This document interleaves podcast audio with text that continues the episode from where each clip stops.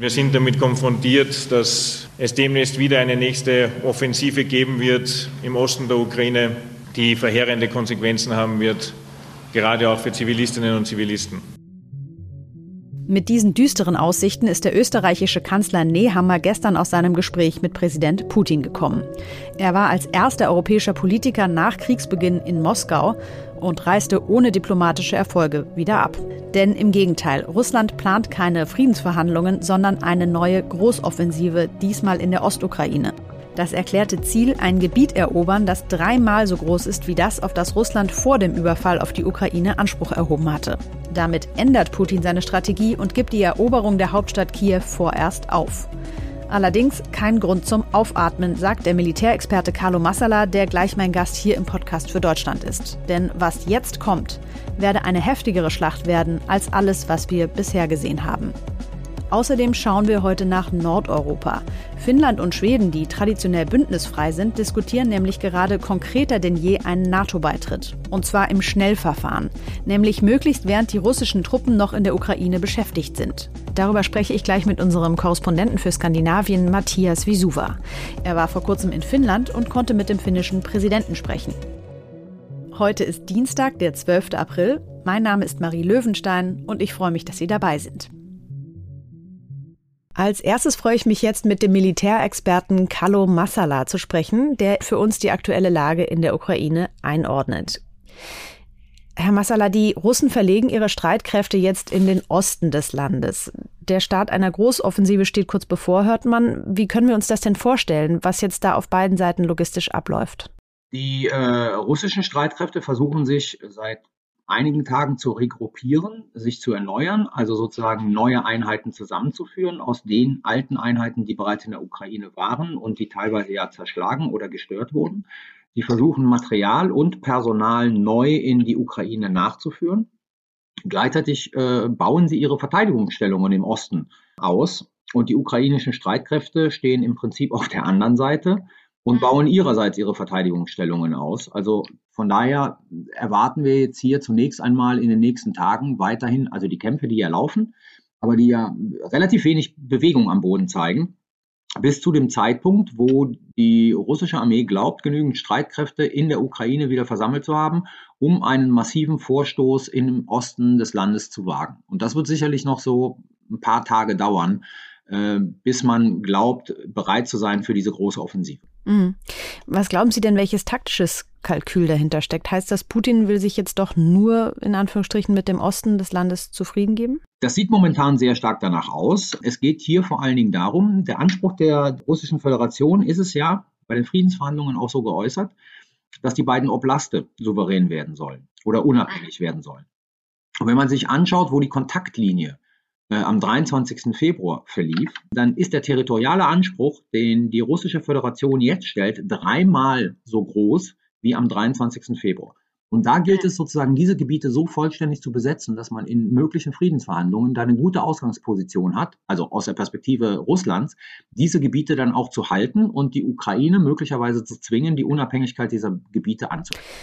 Wie können wir denn aber dann rückblickend den ganzen Einsatz im Rest des Landes einordnen? War das jetzt nur, um die Ukraine grundsätzlich zu schwächen oder hatte man schon auch irgendwann mal die Idee, die ganze Ukraine einzunehmen? Nein, es sieht sehr stark danach aus, dass man ursprünglich die Idee hatte, sehr schnell und sehr zügig zwei militärische Ziele zu erreichen, nämlich die, im Prinzip Besetzung oder Eroberung Kiews und damit die Absetzung Zelenskis sowie die Zerstörung der wichtigsten Strukturen der ukrainischen Streitkräfte, die sich ja sozusagen auch in Kiew befinden. Und dann halt den Osten äh, zu halten und die Landbrücke von der Krim zum Osten herzustellen. Die Landbrücke von der Krim zum Osten, die ist jetzt fast gelungen. Also wenn Mariupol jetzt wirklich gefallen ist, da gibt es ja unterschiedliche Berichte darüber, dann ist das ein wichtiger Schritt zur Herstellung dieser Landbrücke. Aber man hat sich halt komplett äh, verschätzt in der Frage, wie schnell das geht. Und man hat festgestellt, dass es halt doch nicht eine Operation sein wird, die innerhalb von einer Woche oder zwei zu Ende ist. Von daher musste man Kiew aufgeben, weil man in Kiew nicht in der Lage war, diese Stadt zu umzingeln und die ukrainischen Streitkräfte in Kiew sogar den Russen erhebliche Verluste zugefügt haben. Und das musste man dann aufgeben und konzentriert sich jetzt zunächst einmal nur auf den Osten der Ukraine. Ich habe gelesen, dass Putin einen neuen russischen Oberbefehlshaber für die, ja, wie er es nennt, Operation in der Ukraine eingesetzt hat. Was ist das für ein Mensch und warum macht er das jetzt oder wie kommt das jetzt?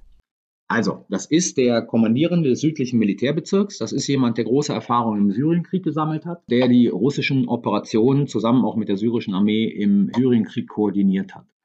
Ähm, daraus wird abgeleitet, dass wir jetzt eine Kriegsführung sehen werden, die der, der der russischen Streitkräfte in Syrien gleicht. Ich glaube, das ist ein Schluss, den wir so nicht ziehen sollten, weil die russische Operationsführung in Teilen der Ukraine gleicht bereits jetzt der russischen Operationsführung in Syrien oder im Tschetschenienkrieg. Wichtig ist aber, dass mit der Ernennung versucht wird, eine Einheitlichkeit in der Kommandostruktur herzustellen, die es bislang so noch nicht gab. Ähm, das ist schon ein taktischer und operativer Wechsel, der hier durchgeführt wird. Ob der sich jetzt positiv auswirken wird, können wir nicht sagen, weil auch wenn jetzt eine einheitliche Kommandostruktur über die russischen Streitkräfte in der Ukraine existiert, löst das ja nicht die Material- und Personalprobleme, die die russischen Streitkräfte haben und die Logistikprobleme, die die russischen Streitkräfte haben. Hm.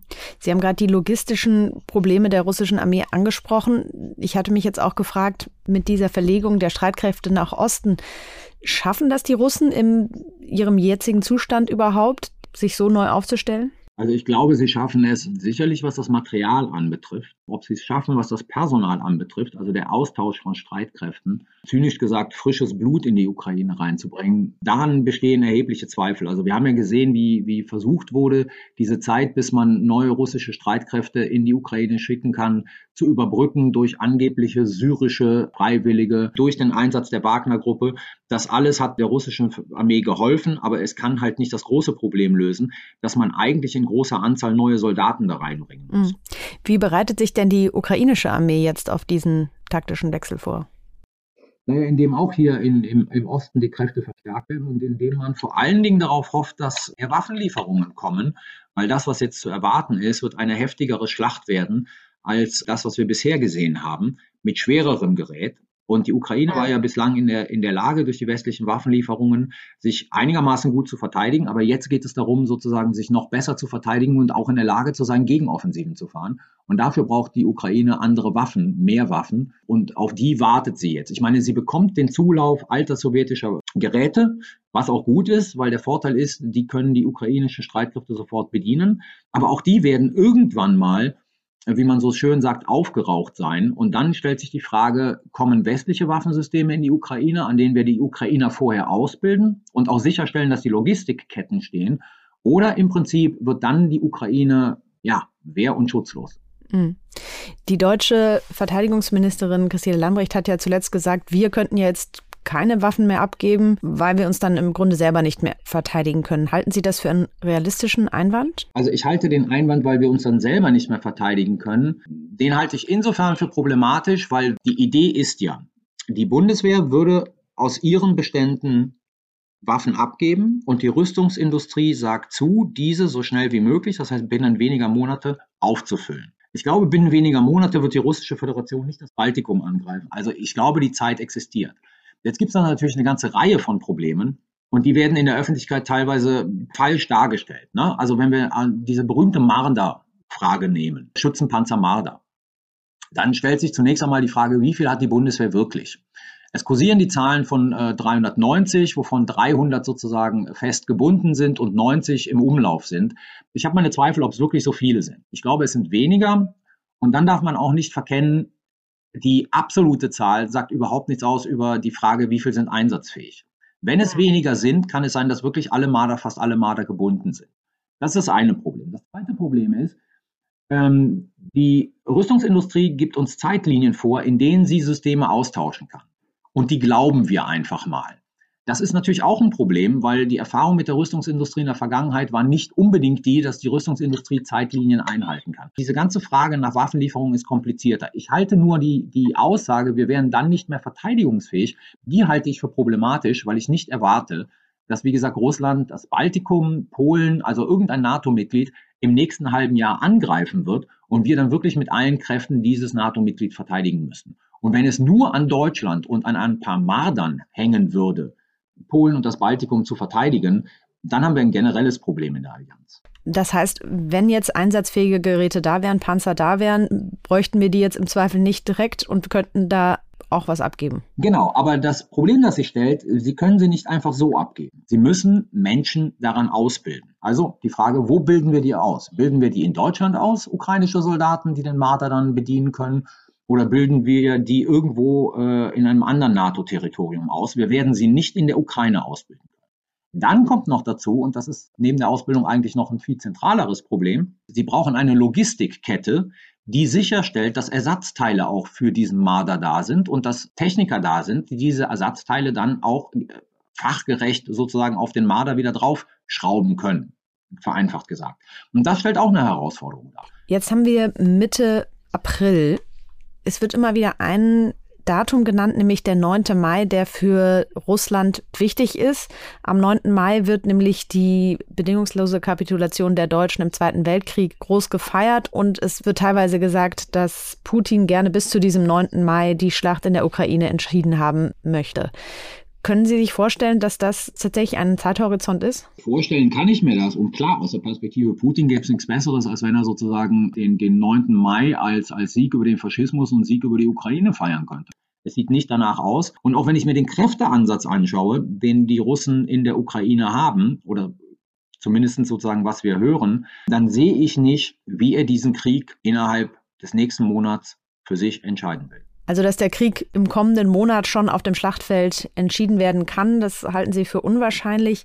Dann muss man ja auf die andere Seite schauen, und zwar auf die Verhandlungen. Wann wäre denn ein guter Zeitpunkt gekommen, glauben Sie, um dort wirklich Ergebnisse zu erzielen? Also normalerweise würden wir sozusagen in der Wissenschaft sagen, der beste Zeitpunkt für Verhandlungen und dann auch für eine Verhandlungslösung ist immer derjenige, wenn beide Seiten sehen, dass sie von einer Fortführung des Krieges äh, mehr verlieren, als sie gewinnen können. Und dann sozusagen begibt man sich an den Verhandlungstisch und oftmals gibt es dann eine Lösung.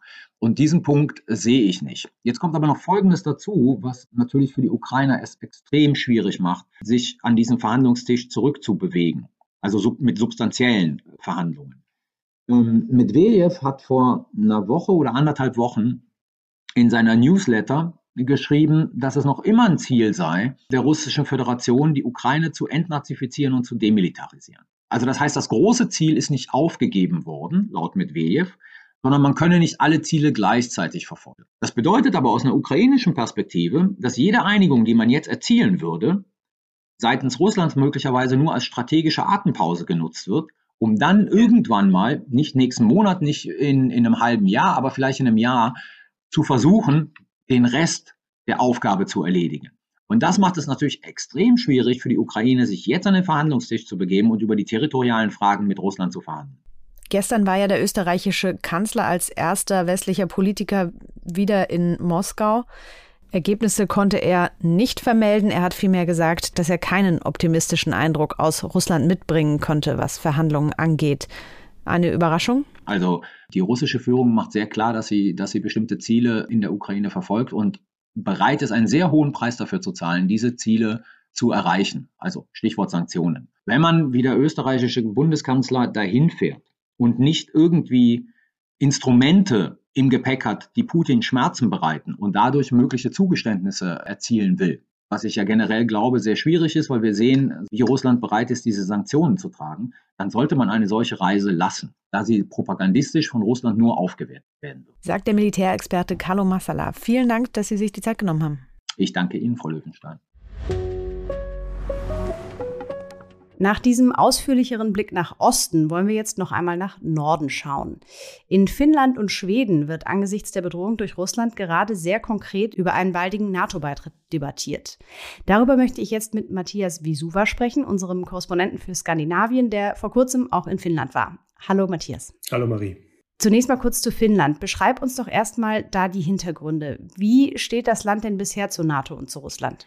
In den vergangenen Jahren hatte sich Finnland der NATO schon sehr angenähert, vor allem nach 2014 und der Annexion der Krim.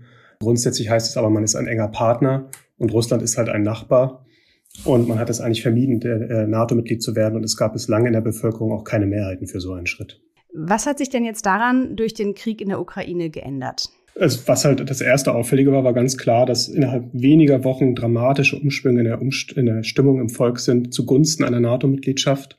Wir sind jetzt auch äh, Anfang der Woche gerade wieder eine neue Umfrage gekommen mit weit über 60 Prozent Zustimmung. Das gab es so in Finnland noch nie.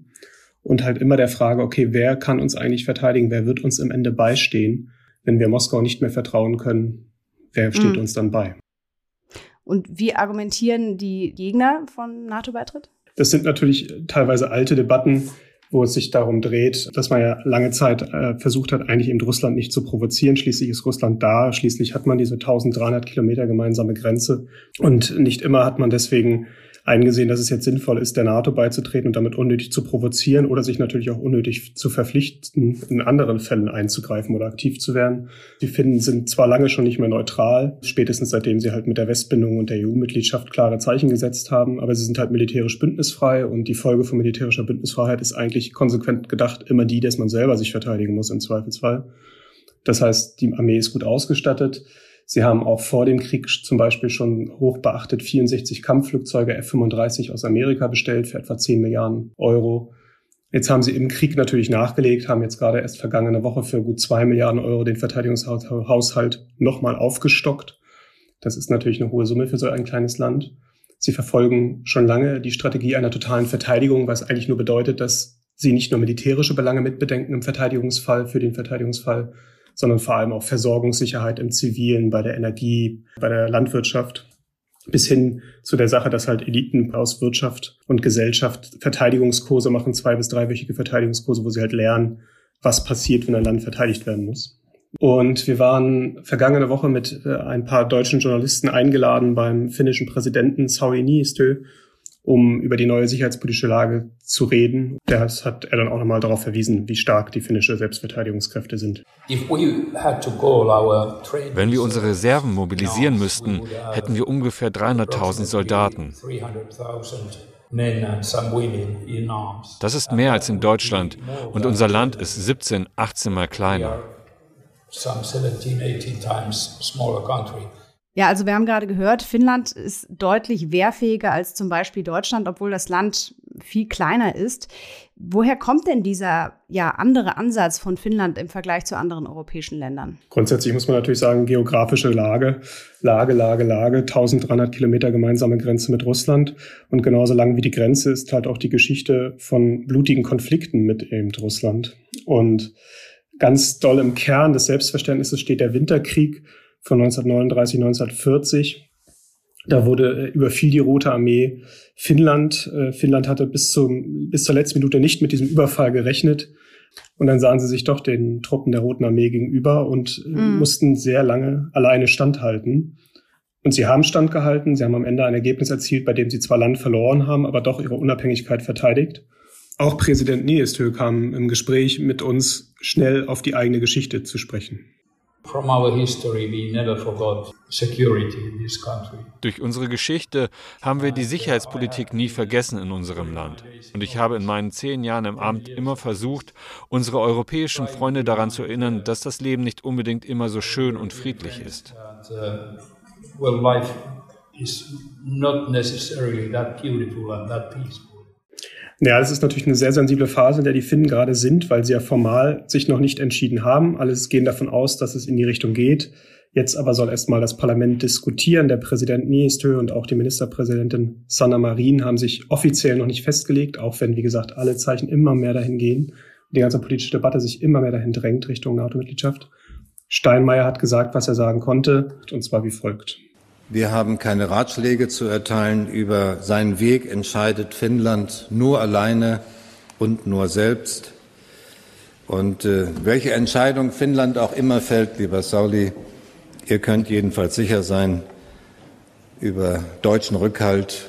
Wir stehen an eurer Seite, egal wie ihr euch entscheidet. Vielen Dank. Wo auch immer euer Weg hingeht, wir unterstützen euch. Und das ist für die Finnen wichtig, auch wenn das erstmal nicht viel klingt weil sie natürlich in den letzten Wochen bei ihren Fragen bei Partnern und ihren Besuchen und Staatsbesuchen und Ministergesprächen vor allem wissen wollten, was passiert eigentlich, wenn wir wirklich den Antrag stellen. Und mhm. da ist jede Solidaritätsadresse auch im Vornherein tatsächlich wichtig. Mhm. Du warst ja im Land unterwegs, unter anderem an der russisch-finnischen Grenze. Wie ist denn die Stimmung dort? Was hast du erlebt? Na, erst einmal sieht man direkt an der Grenze fast gar nichts. Der Grenzverkehr ist schon wegen Corona eingebrochen und ist jetzt natürlich noch mehr weiter geschrumpft. Sonst gab es in der Gegend, gerade zum Beispiel im Südosten, wo ich war, immer einen regen Grenzverkehr. Städte wie Lappeenranta lebten sehr gut von russischen Shoppingtouristen. Jetzt wurden aber innerhalb kürzester Zeit alle Verbindungen von Finnland nach Russland gekappt. Also auch die ganzen Städtepartnerschaften und Freundschaften wurden erstmal auf Eis gelegt und Kooperation. Das sind schon dramatische Einschnitte. Und natürlich gibt es dort auch Finnen mit russischen Wurzeln. Und die müssen nun gucken, wie sie sich verhalten. Und es wird auch geguckt, wie sie sich jetzt verhalten zu diesen Konflikten und wie die Finnen mit ihnen umgehen. Und da wird man sehen, wie spannungsfrei oder spannungsgeladen das in nächster Zeit von sich geht. Kommen wir mal zu dem zweiten Land, das momentan einen NATO-Beitritt erwägt, nämlich Schweden. Wie sieht denn dort die aktuelle Debatte aus? Ja, bei den Schweden geht das noch deutlich zögerlicher zu als in Finnland. Und sie werden aber wegen Finnland jetzt gerade massiv unter Zeitdruck gesetzt. Also man merkt, wie dort die Positionen immer mehr justiert werden innerhalb der Parteien, weil man halt sieht, wie schnell es jetzt auf einmal in Finnland geht. Finnland hat eine sehr strukturierte Vorstellung, wie jetzt diskutiert und dann entschieden werden soll. Und auch wenn diese Entscheidung noch offen ist, wie gesagt, deutet sehr viel darauf hin, dass es dann am Ende beim Antrag endet. Und in Schweden sieht man sich ein bisschen unter Zeitdruck, sozialdemokratisch regiert, war man sehr zögerlich mit Blick auf die NATO. Die bürgerliche Opposition positioniert sich pro NATO. In großen Teilen war das schon vorher so. Jetzt gerade erst Anfang der Woche haben auch die sehr großen Schwedendemokraten, die Rechtspopulisten, entschieden, dass auch sie einer NATO-Mitgliedschaft zustimmen würden, wenn Finnland vorher den Antrag stellt. Also da kommt man jetzt langsam unter Zeitdruck. Und vor mhm. allem im September haben wir auch noch eine wichtige Wahl in Schweden, eine Parlamentswahl. Und die äh, Ministerpräsidentin Magdalena Andersson von den Sozialdemokraten kann sicherlich gut darauf verzichten, dass die NATO-Debatte dann entscheidend sein sollte in der, im Wahlkampf. Die Schweden haben es offenbar nicht so eilig wie Finnland mit dem NATO-Beitritt. Inwiefern unterscheidet sich denn aber auch die geschichtliche und geografische Ausgangslage von den beiden Ländern? Ganz entscheidend ist geografisch natürlich, dass die Schweden keine Grenze teilen mit den Russen. Das heißt auch, dass geschichtlich gesehen natürlich eine ganz andere Erzählung ist. Äh, und äh, die Schweden waren mal eine Großmacht, auch wenn man das vielleicht vergessen hat in Europa. Diese Großmachterfahrungen endeten allerdings in einer blutigen Schlacht mit den Russen. Deswegen ist tatsächlich auch die Angst vor Russland tief verwurzelt in Schweden und auch die schwedische Neutralität hat ihren Ursprung auch in diesen Konflikten. Aber wie gesagt, am Ende haben sie halt nicht diese gemeinsame Grenze. Sie haben vor allem eine große Insel in der Ostsee, Gotland, die sie bedroht sehen, weil man vermutet, dass man die braucht, sollte man jemals das Baltikum angreifen. Aber es ist natürlich nicht so eine akute Bedrohungslage, wie man sie vielleicht empfindet, wenn man 1300 Kilometer Grenze teilt, wie Finnland. Jetzt gab es ja auch in Bezug auf die Ukraine immer mal wieder die Debatte darüber, dass die NATO ja keine Länder aufnimmt, die irgendeinen territorialen Konflikt mit einem Nichtbündnispartner schon am Laufen haben, sag ich mal. Inwiefern besteht denn auch die Gefahr, dass Russland, wenn jetzt Schweden und Finnland diesen Antrag stellen, der ja nicht sofort äh, im gleichen Moment dann bewilligt wird, dass in dieser Übergangsphase Russland dann so einen territorialen Konflikt kreiert, damit eine NATO-Mitgliedschaft dann ausgeschlossen ist? Zumindest droht ja Russland mit Konsequenzen, sollten Finnland und Schweden NATO-Mitglieder werden. Das ist ja nicht neu. Aber man muss auch sagen, und so wird es auch jetzt in Helsinki, auch in anderen Gesprächen, die wir dort geführt haben, durchaus gesehen, ist der Zeitraum wahrscheinlich so günstig wie nie, weil natürlich russische Truppen jetzt einfach anderweitig gebunden sind und die Gefahr zumindest eines militärischen Übergriffs als eher gering eingeschätzt wird. Also man sieht dort keine militärische Bedrohung jetzt gerade. Natürlich gibt es noch andere Bedrohungen Russlands. Als Steinmeier zum Beispiel in Helsinki war, wurden die Internetseiten des Außenministeriums und des Verteidigungsministeriums attackiert und ein russisches Flugzeug hat den finnischen Luftraum verletzt. Aber wie Experten in Helsinki sagen, geht man eigentlich davon aus, dass das alles handhabbar ist, was da jetzt droht. Also das Risiko wird von Finnland und Schweden gering eingeschätzt, sagst du. Aber welche Risiken würde denn die NATO möglicherweise eingehen, wenn man jetzt diese beiden Länder aufnehmen würde? Was die NATO natürlich dann vor allem hat, sind einfach 1300 Kilometer mehr Grenze mit Russland. Das ist natürlich eine erhebliche äh, Verlängerung der Grenze des äh, Bündnisses mit, äh, mit, mit Russland. Man muss natürlich sagen, dass die Finnen selbst diese Grenze aber auch jetzt schon die ganze Zeit verteidigen und sichern. Darüber hinaus gilt halt immer, dass sowohl Schweden als auch Finnland relativ schnell in die Strukturen des Bündnisses zu integrieren werden. Mhm. Wenn man bedenkt, dass sie ja schon seit 2014 gemeinsam bei Übungen dabei sind, dass sie das Gastlandabkommen abgeschlossen haben mit dem mit Bündnis, dass es demokratische Rechtsstaaten von höchster Güte sind. Ich glaube, das Risiko hält sich wohl in Grenzen.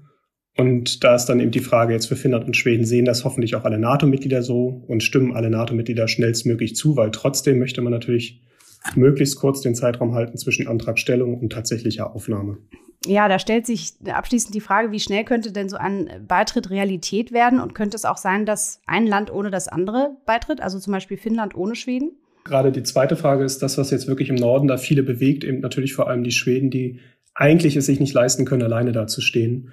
Und die Finnen machen auf verschiedene Weise und auch relativ öffentlich Druck, dass die Schweden doch auch ein bisschen schneller sich entscheiden. Also auch Niinistö sagte und Niinistö sagte uns, dass am Ende niemand auf jemand warten werde, aber er natürlich hoffe, dass man die Schritte gemeinsam gehe, wohin, wohin sie auch immer die beiden Länder führen. Also ich glaube, am Ende sollte es den Antrag tatsächlich geben, jetzt noch vor dem großen NATO-Gipfel im Juni, dann werden beide zusammen diesen Antrag stellen und dann dauert es trotzdem ein paar Monate, bis man wirklich Mitglied ist und alle Länder alles ratifiziert haben. Und die Frage ist, was in diesen Monaten an Zusicherung kommt, in dieser sogenannten Grauzone, weil formal gesehen die beiden Länder dann noch nicht geschützt sind durch Artikel 5 der NATO.